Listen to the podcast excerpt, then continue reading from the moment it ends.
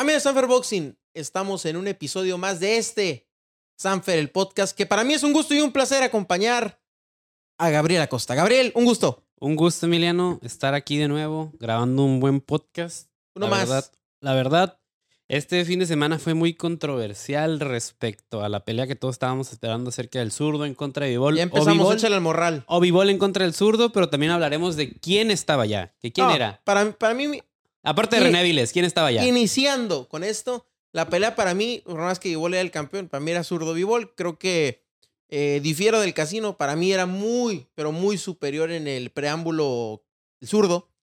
Pero, pues bueno, Vimos todo pasó- lo contrario. pasó algo inevitable que es la caída del invicto del zurdo Ramírez. Y para mí, una caída muy dolorosa, ¿eh? Sí. Muy dolorosa y con un fondo que no sé si podamos dimensionar aún.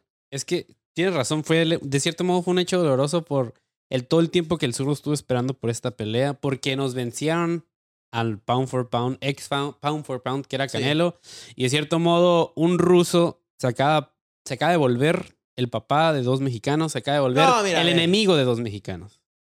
Nos acaba de robar la esto. esperanza, de cierto modo. Nos acaba de quitar lo invicto, bueno, le acaba de quitar lo invicto a los dos mejores en esas Bueno, divisiones. El Canelo no era invicto, ya se lo había quitado Ajá, Floyd. Pero mira, sí. quiero ir con esto. Vamos a la pelea del zurdo y ahorita explicamos lo demás, porque pues es un tema que al fin y al cabo a todos les interesa y a Sí. todos nos interesa. El zurdo se vio muy lento, el zurdo se vio muy Pasivo. cauteloso, el zurdo se vio que nunca murió de nada, o por lo menos nunca nos lo dio a entender que estaba muriendo de algo. Se murió el zurdo de inexperiencia en estos escenarios. Se murió el zurdo De inexperiencia en cuestiones adversas, porque siempre había sido lado A, porque siempre había sido el peleador predominante y el peleador que las llevaba de ganar. ¿Sabes dónde estuvo el punto de inflexión donde me di cuenta que el zurdo había perdido la pelea? En los primeros rounds. En los primeros rounds, cuando trató de apretar y Vivó lo recibía cada vez más fuerte. Sí, la, la verdad lo que yo puedo decirte, que yo me levanté para ver la pelea desde abajo porque vimos otra pelea de la cual vamos a hablar ahorita. Siento que fue una muy buena cartelera. Muy Pero buena. hablando respecto a la pelea estelar, yo, yo siempre pensé que, Vi- que el zurdo podía ganar la pelea si él se enfocaba a salir a noquear y en los primeros seis rounds era la oportunidad. De ahí en fuera, si se alargaba la pelea, Bivol se iba a llevar.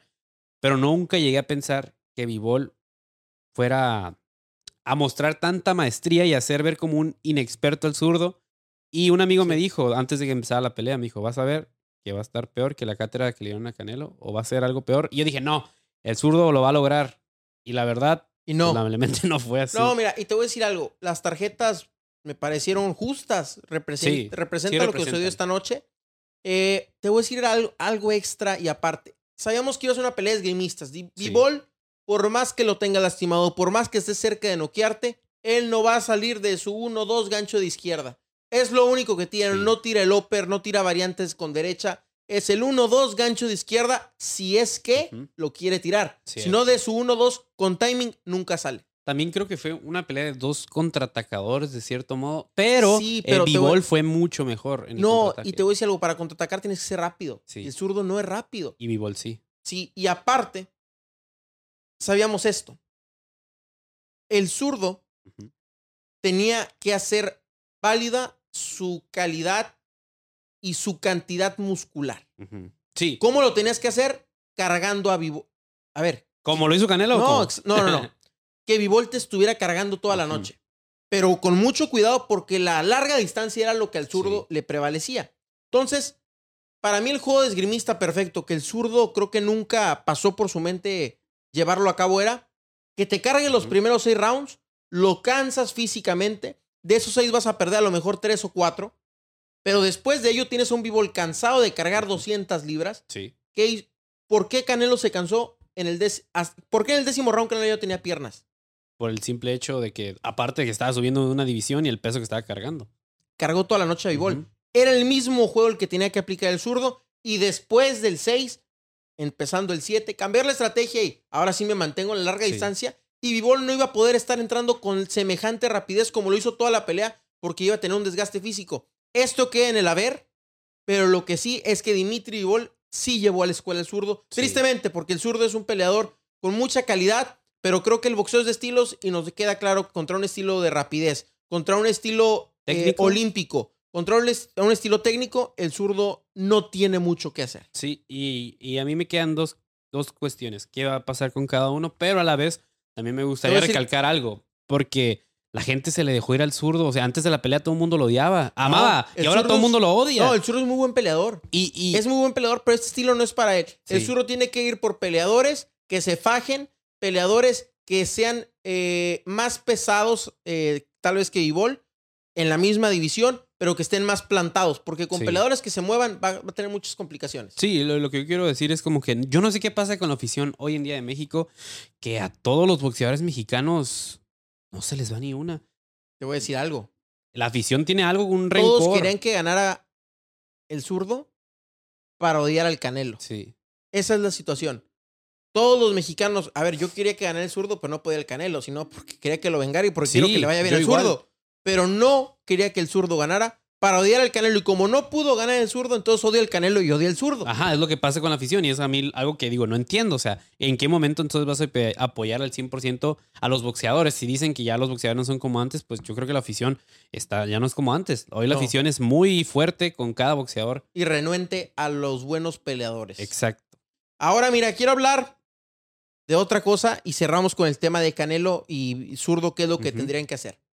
Quiero hablar de Gohan Rodríguez, que. Gohan Rodríguez tuvo una pelea importantísima este pasado fin de semana en Abu Dhabi, allá en el Etihad Arena, en la misma función de zurdo Vivol o Vivol zurdo, donde enfrentó a Gal Jafai. Galal Jafai, su nombre de nacimiento, un tipo que había sido medallista en los Juegos Olímpicos, un tipo que llevaba simplemente dos peleas Con dos las knockouts. dos con knockouts y que es un tipo que lo veíamos ahí en San Juan en la convención de la Organización eh, Mundial de Boxeo. Decía Tom Dallas, el matchmaker de Matchroom, decía, este hombre lo vamos a hacer campeón en cinco peleas. Pues Gohan se presentó y dijo, no creo. No, no Te voy a decir por qué.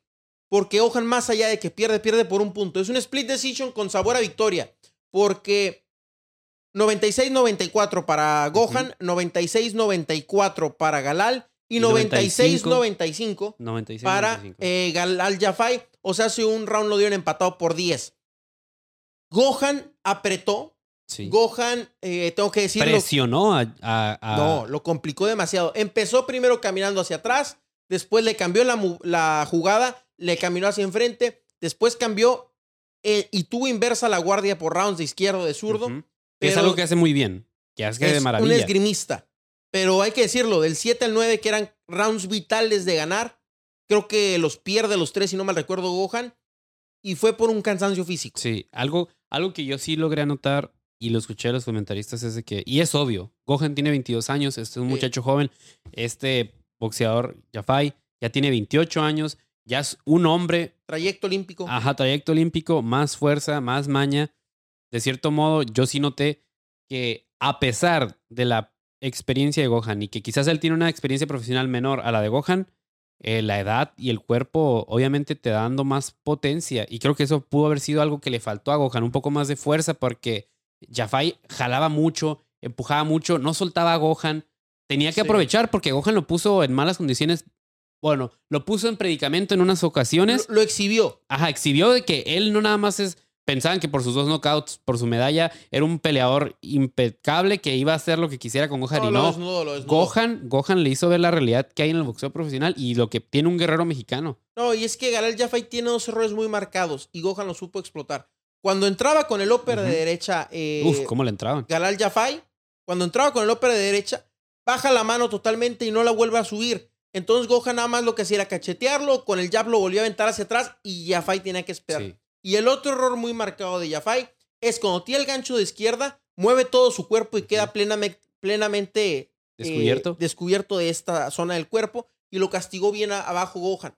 Lo que sí es que, eh, y hay que decirlo, Gohan no tiene pegada. No. Gohan es un aceptado. boxeador, es un boxeador, no Él tiene pegada. aceptado. Entonces, por eso Gohan no pudo finalizar los rounds eh, como, como a lo mejor un boxeador con pegados puede finalizar, que es a base de golpes echar hacia atrás Sí. a Jafai. Entonces, lo que hizo Gohan fue optar por el volumen, pero el volumen te cansa demasiado. Sin duda. Y, y del 7 al 8 se marcó. Y en el 10 Gohan sale a rifársela y gana el round. Sí, y algo que, que no solamente me impresionó de ver tan buena pelea, sino ver cómo alguien tan joven como Gohan puede, puede crecer todavía más. Sí. Puede, si él, sigue- si él se pone a trabajar su pegada, si él pone, si él pone, no sé, un acondicionador físico en sus rutinas, yo creo que Su él, altura. ajá, la ver- eso. para vernizarse más y tener más fuerza y que ningún otro, bo- otro boxeador por altura, por más masa muscular, pueda sacarle ventaja en ese aspecto. Oye, quiero mencionar algo. Eh, la decisión de los jueces me parece al final y al cabo eh, justa. Te voy a decir por qué. Porque fue una pelea fue muy cerrada. Porque fue una pelea muy cerrada y porque al campeón hay que irle a ganar los rounds cerrados, Sí. ¿no? Pero duda. si esa pelea hubiera sido en México, a lo mejor la pelea se lo hubiera llevado Gohan. Sí, y sí. también hubiera sido este, eh, realista esa decisión.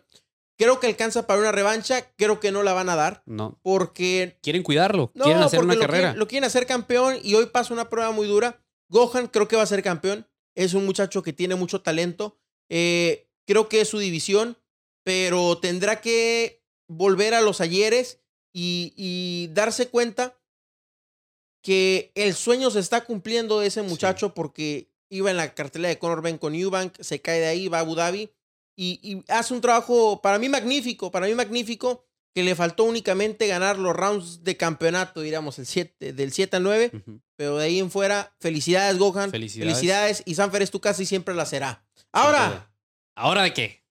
vamos con ese tema que tenemos que tocar porque estamos en semana, en semana de convención Uf, la Anual. convención. del Consejo Mundial de Pensar, Boxeo, la pensar. 60. Pensar que hace un año estábamos en las 59 y ahora las número 60. Exactamente. En Acapulco. y en Acapulco. Dios, Acapulco nos vemos porque tenemos función la velada oficial del Consejo Mundial de Boxeo. Y es que pelea Alan David Rey Picasso en contra de Alexander Mejía. El zurdito Rodríguez enfrente, enfrentará más bien a nada más ni nada menos que un peleador que, que se ha ganado mis respetos, el azulito Ramírez, que viene creciendo como la espuma. Al igual que el zurdito. prospectos, Sanfer contra Sanfer. Sanfer contra Sanfer. Y la otra El es el camaleón Camaleón Ayala, pues enfrentará ni más ni menos que a un rival de experiencia, que es un venezolano tosudo y complicado.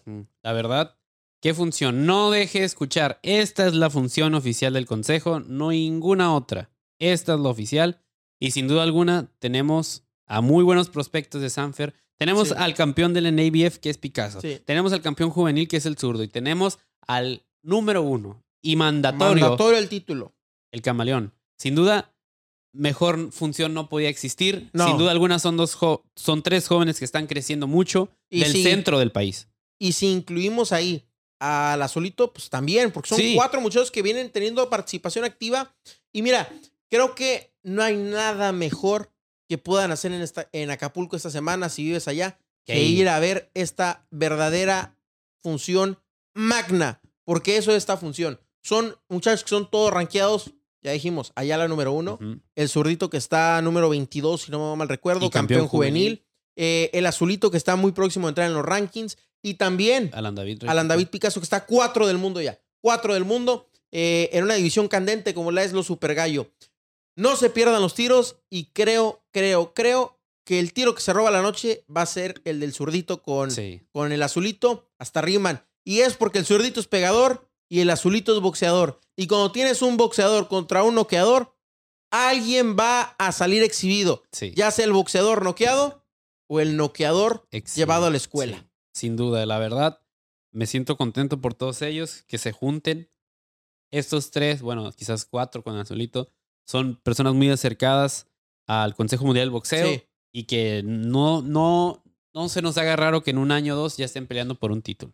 No tengo duda, Ayala el próximo año no es nada que tengamos que eh, guardarnos porque, a ver, la siendo, siendo mandatorio, ya nomás se está eres. esperando. Y, a ver, Alan David Rey Picasso que está cuatro, eh, pienso que cerrará como tercero eh, después de la mandatoria de Fulton. Eh, ahí mismo está Luis Neri, entonces está muy cerca también ya en uno o dos años de ser número uno del mundo, si es que su carrera la sigue llegando como es. Pero ahora sí, Hablemos, Gabriel, del, hablemos de, del consentido de Tijuana. de Jaime Munguía, Jaime Aarón Munguía Escobedo. Vaya pelea que se nos va a venir a Guadalajara. Vaya función. Quizás no es la pelea que todos quisiéramos, no es el rival que todo el mundo quiere, pero sí puedo recalcar que, que el volver a México y una, com- y Y, una función. volver, volver. Y volver, volver. Y acompañado de, de la Sabache, acompañado del Divino, de Nitro Goiri, pura estrella de Guadalajara, hace que vaya a ser una función inolvidable. Yo Y no olvidar a Sergio Chirino, que también va en la función. Claro. Mira, creo que es una función de talento. Muchos han criticado a Jaime y quiero unirme a la, unirme a la conversación, pero no de ese lado, ni de ese estridente. Jaime es número uno del mundo. Sí. Jaime ya tiene que ir por retos. ¿Desde hace cuánto? Claro que sí. Jaime es un campeón sin corona. Sí. Jaime es. es uno de los boxeadores que sin ser campeón del mundo hace y mueve a las personas como otros. Sí lo hace. Pero también una parte de mí piensa que si seguimos así, ya no va a pasar eso. Yo te voy a decir algo. Yo creo que hay que ir por los títulos. Sin Pero duda, los títulos-. Entendamos esto. Y hay que explicar la situación con lujos de detalles. Alim Kanuli, radiografía. Un campeón que se hizo campeón de manera interino. Sí. De manera interina. Después no hace su defensa a Andrade y se Y convierte en campeón, absoluto. ¿Con qué promotora está? Un top rank, ¿Quién hizo a Jaime Munguía? Tazón y Golden Boy. Bueno, así en Golden Boy y Sanfer. Golden Boy, Sam- lo hace Sanfer, lo llevan a la plataforma de Dazón, que es la que puede permitir eh, que Jaime tenga este nivel de, De de propaganda. propa- no de pro- no quise llamarlo tan, tan barato, de, de exposición. sí. Después nos vamos con, con el consejo, donde Jaime pues es dos, porque Dos. Adames Número uno. hizo la pelea con con Montiel y pues va por el campeonato interino, más bien lo obtiene. Que Charlo no ha peleado un año y medio. Ya, yo no sé cómo es que sigue siendo alguien campeón con tanta ausencia de, de actividad, ¿sabes? El reto más grande fue Juanito Macías Montiel de Charlo, Ujú. 12 rounds. Munguía lo destrozó en dos Ya dame en tres. y Adames en tres. Adames, un tipo que le llama gallina a Munguía, con todo respeto, digo, si me lo topo, tengo que mantener es- esta postura. ¿Por qué le llamas gallina a un boxeador que ha hecho 10 veces más que tú? En lo económico, en lo boxístico, en, en el... Fácil y sencillo, hay que vender, Emiliano. Hay que vender, yo sé, pero no es la forma. Es que la cosa con, con Adames es que es un boxeador que la gente reconoce y sabe que es bueno, pero por sí solo, si no haría él estas cosas, la gente no sabría ni quién era. Yo te voy a decir algo. Adames sabe que él no vende un boleto en los Estados Unidos. Adames lo sabe. Él ocupa una pareja sabe- de baile. Él sabe que si no pelea con Munguía o con Charlo porque están en la misma plataforma, no, va a hacer dinero. Sí. Hace lo que ya hace. Pero de ahí para enfrente no hay mucho que hacer si no eres campeón. Vas a seguir ganando lo mismo, vas a seguir con la misma credibilidad, porque eres un rival también peligroso. Eres peligroso. Entonces tampoco, mientras no seas mandatorio, nadie va a querer, querer pelear contigo. Pues no. Eres un La rival razón. fuerte, difícil, pero que no lleva nada o que no trae algún beneficio fuera de ello. Exactamente. La realidad es esta. Y no lo han dicho. El, el mismo Terrible lo dijo en una entrevista que va a salir la siguiente semana. Sí. El 2023 va a ser el mejor año. Nos han dicho esperen, esperen. Y quizás después de esto ya la gente ya no va a tener que esperar nada. Vendrá la pelea. Muevo a un lado todos esos nombres. Golovkin es el nombre que quiere Jaime. Sí, desde No, hace es el años. nombre que quiere desde Jaime. hace años. Es el nombre que creo que todo el público quiere. Es el nombre que yo quiero y te voy a decir por qué. Porque Golovkin todavía dio una pelea competitiva ante Saúl Álvarez. Sí, a pesar de que no fue una pelea muy vistosa, compitió. Compitió. Saúl, si, si bien es cierto, se lesiona. Creo que si no, si, si hubiera sido una edición mucho más amplia. Pero es un real competitivo. ¿Qué va a pasar si Jaime lo noquea? Pues se vuelve campeón, doble campeón y las críticas de la edad.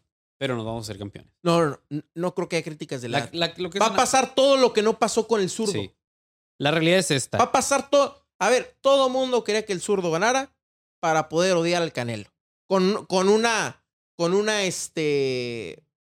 Con una. ¿Cómo lo puedo denominar? Una verdadera razón. Si Jaime noquea a Golovkin, pues todo el mundo va a amar a, Jaime para poder odiar al Canelo. Pues si sí. no sucede, si gana por decisión, habrá ganado muy bien y Jaime. habrá hecho algo que nunca hizo Canelo. y habrá algo que pues nunca hizo Canelo. Bueno, más que esta última vez, que fue ganar claramente. Y si Jaime pierde, habrá perdido contra el mejor 160 del mundo. Pero la realidad yo creo que es esta, que no nos podemos ir con las manos vacías de esta división. Y esa es la realidad. Esa es la realidad porque al final los títulos cuentan en, div- en divisiones diferentes también. Pero Jaime, tarde que temprano será campeón del mundo. Quiero hablar del rival que tiene actual, que no es un rival elite, no es un rival clase A, porque clase A llamaría a Charlo, llamaría a. Adames, llamaría a Lim Canuli. Es un rival clase B, que está luchando por pelear con los A y que de A, de A, los A a los B hay mucha distancia, pero eso no es culpa de Jaime Munguía. ¿No? No es culpa de ser tan bueno Jaime Munguía. No es culpa que los campeones no quieran pelear. Y no es culpa que los Elite no quieran pelear ni los clase A. Y las televisoras no llegan a un acuerdo. Pronto llegarán. Eso esperemos. Eso voy a pedir de regalo. De el Navidad. El de regalo de Navidad y, de- deseo. De... deseo para un 2023. Y a los Reyes Magos también. Exactamente. Ahora vámonos con el último tema, Gabriela Costa. Dime. ¿Qué viene en la carrera del zurdo y qué viene en la carrera de, De Dimitri Vivol? Del zurdo, pelear con los de abajo, volver a hacer fila, eso creo yo. Y. Porque, y- a ver, te voy a decir algo, ¿eh? Y lo digo con todo respeto para el zurdo, que es una persona que estimo mucho porque su humildad es de este nivel. Sí, enorme. Cualquier persona que pierda por esas amplias tarjetas tiene que hacer fila desde muy atrás. Sí. Desde muy atrás. Creo que el zurdo se ganó una oportunidad de hacerla, de hacerla no tan atrás, porque estuvo mucho tiempo haciéndola. Sí. Mucho tiempo. Sí, porque desde cuando era mandatorio tuvo que esperar por Canelo. Hoy tendrá que pelear con los Yarde. Hoy tendrá que pelear con Kovalev si es que quiere estar en esta división. Hoy tendrá que pelear con un sinnúmero de ingleses que hay en el camino. Sí, no, hombre. Con Daniel Jacobs, con Callum Smith, con todos ellos. Rocky Fielding. Rocky Fielding. Porque pelear hoy con Vivol otra vez. Está larga la la fila. No, no, no. Creo que sucedería lo mismo.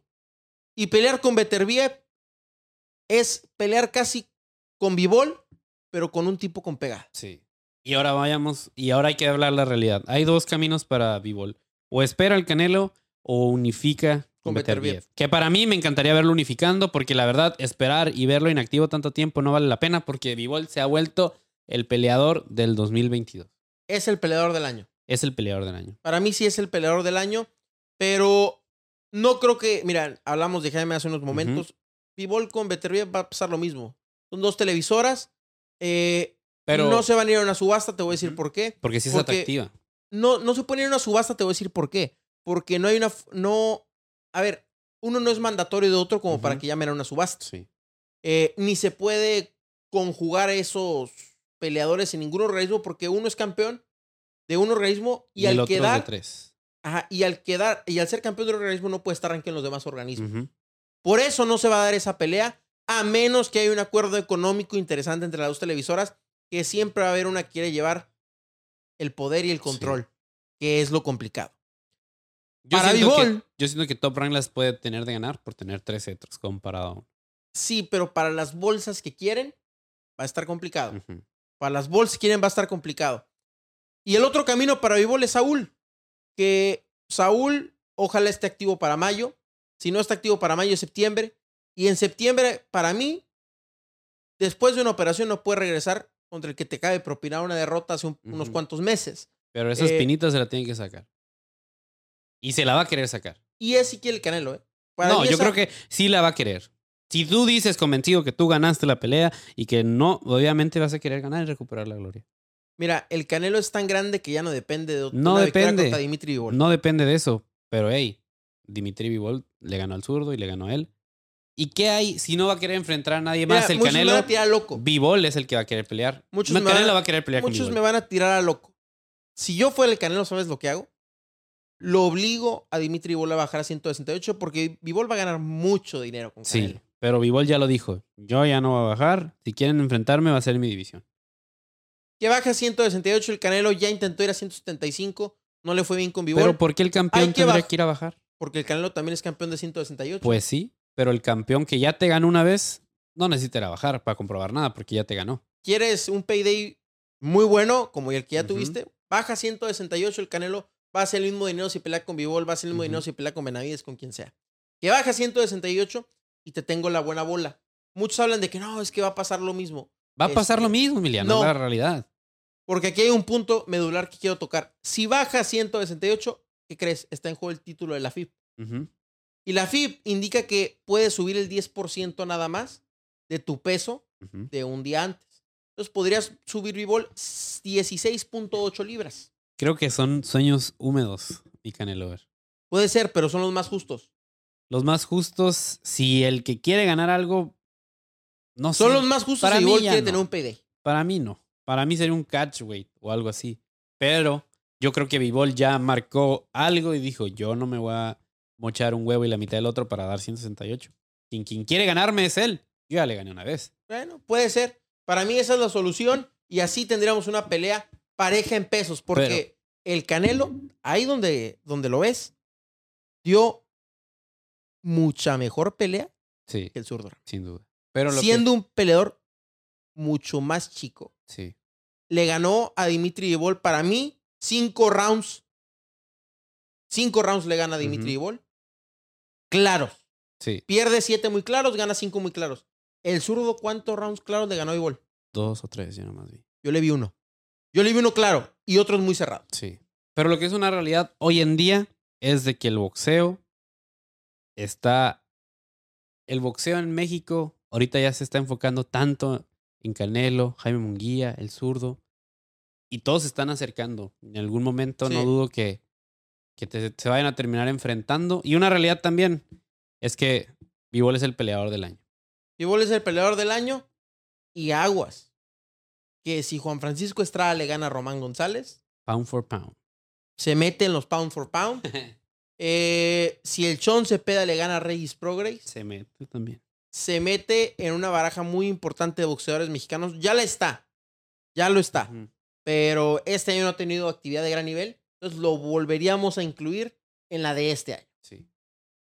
Aún no se acaba el 2022, aún quedan muchas buenas peleas de boxeo Sí. y tenemos la posibilidad de que el gallo continúe siendo el campeón y que el chon, El más gallo de los el supermoscas. chon se vuelva el campeón mundial en los superligeros. Exactamente, que ya lo necesitamos. Y pues ahí está mi Sanfer Boxing. Con esto llegamos al fin del episodio. Para nosotros fue un gusto y un placer presentarlo. Y Gabriela Costa, te viene un mes interesante para claro Sanfer. que sí, claro que sí. No se lo pierdan. La So, convención. La convención. Jaime Munguía Jaime Munguía. El Chon Cepeda. y el chocolate. Chocolatito. Y novedades por anunciar. Así es. Ahí está mi Sanfer Boxing. Y pues se la saben o no. Somos- y recordar a todos. Somos. Somos, somos Sanfer. Sanfer.